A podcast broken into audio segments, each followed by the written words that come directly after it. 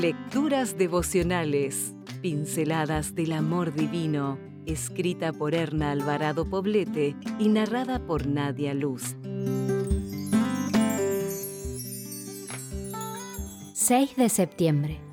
Cuando es necesario decir no. Baste con decir claramente sí o no, pues lo que se aparta de esto es malo. Mateo 5:37 los niños son intuitivos y saben cuándo y cómo torcer la voluntad de sus padres. Reconocen cuando tú dices no con firmeza y determinación y cuando pronuncias un no vacilante e inseguro.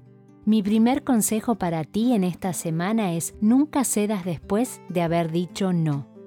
Recordemos que los límites razonables alimentan en el niño su sentido de seguridad. Cuando respondemos al chantaje emocional de los hijos y permitimos que dobleguen nuestra voluntad, nuestra palabra pierde fuerza y el niño se convierte en un manipulador. Por eso es necesario que antes de negar o consentir algo, nos tomemos tiempo para pensar y no reaccionemos, sino que actuemos por principio y no por impulso.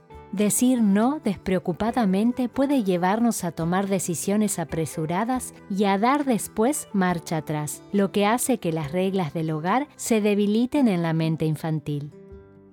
Es frecuente encontrar a padres que ejercen la paternidad teniendo como premisa fundamental el aquí mando yo.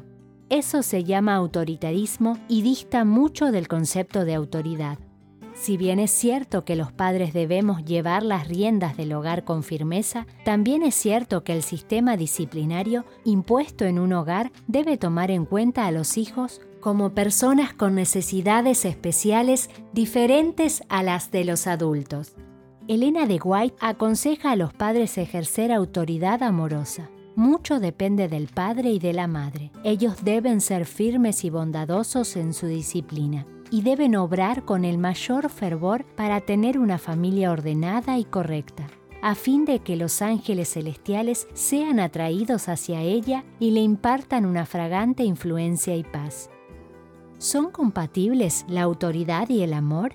Sí, lo son. La madre puede ejercer autoridad con persuasión y empatía hacia las necesidades del hijo, y con base en esto puede poner límites razonables con la finalidad de salvaguardar la integridad del niño y de proteger la armonía familiar. El niño entenderá que todo es fruto del amor.